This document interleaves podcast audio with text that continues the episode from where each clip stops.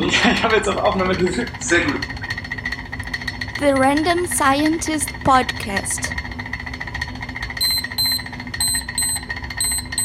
Stefan und ich haben zusammen Biochemie studiert und dann in den letzten Jahren promoviert darin und machen seit Februar 2016 die, zusammen diesen Podcast. Den veröffentlichen wir einmal im Monat und zwar jeweils zum ersten des Monats. Ähm, wir haben es auch geschafft, am 1. Januar dieses Jahres zu veröffentlichen, was yeah. ich sehr toll fand. Und in diesem Podcast beschäftigen wir uns vor allem mit Themen der Biowissenschaften. Es kann aber auch durchaus mal irgendwie andere Themengebiete wie Baseball oder auch manchmal infantile Witze abdriften. es muss und immer.